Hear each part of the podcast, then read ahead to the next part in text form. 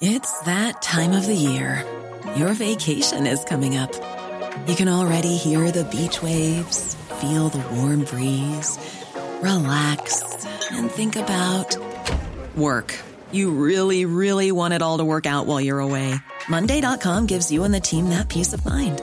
When all work is on one platform and everyone's in sync, things just flow wherever you are. Tap the banner to go to Monday.com.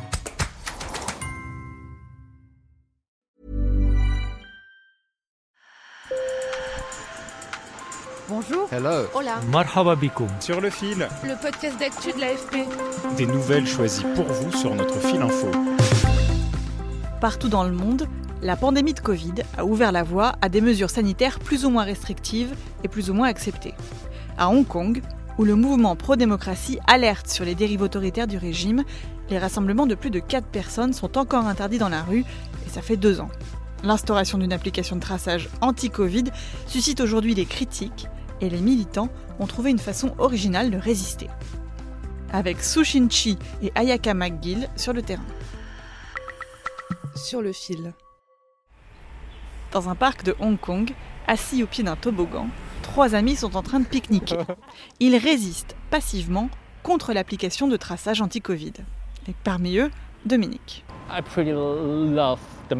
J'aime le symbole du pique-nique. C'est une manière de dépasser notre imagination. Nous n'avons pas besoin de pique-niquer dans un parc, nous pouvons le faire dans la rue ou n'importe où.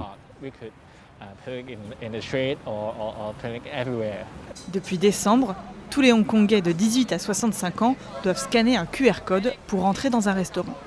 Et pour obtenir ce QR code, il faut installer une application. Ce genre d'outil a été développé partout dans le monde.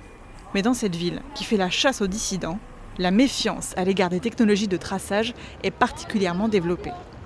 Boo et Birdie, qui participent aussi au pique-nique, ont donc créé un groupe Facebook pour contrer l'application anti-Covid et proposer à leurs amis de se retrouver en extérieur.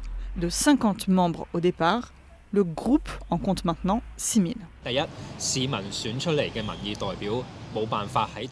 Les gens ne peuvent ni exprimer leurs préoccupations par l'intermédiaire des parlementaires élus, ni manifester et se rassembler dans les rues. Quel autre choix reste-t-il, sinon celui de ne pas utiliser l'application?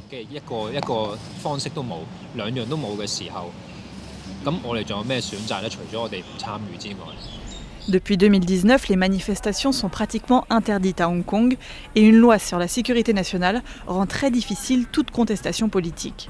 C'est dans ce contexte que s'inscrit la résistance contre l'application anti-Covid. Kwon Chung-ching est militante pour les droits, pour tout ce qui concerne les données personnelles.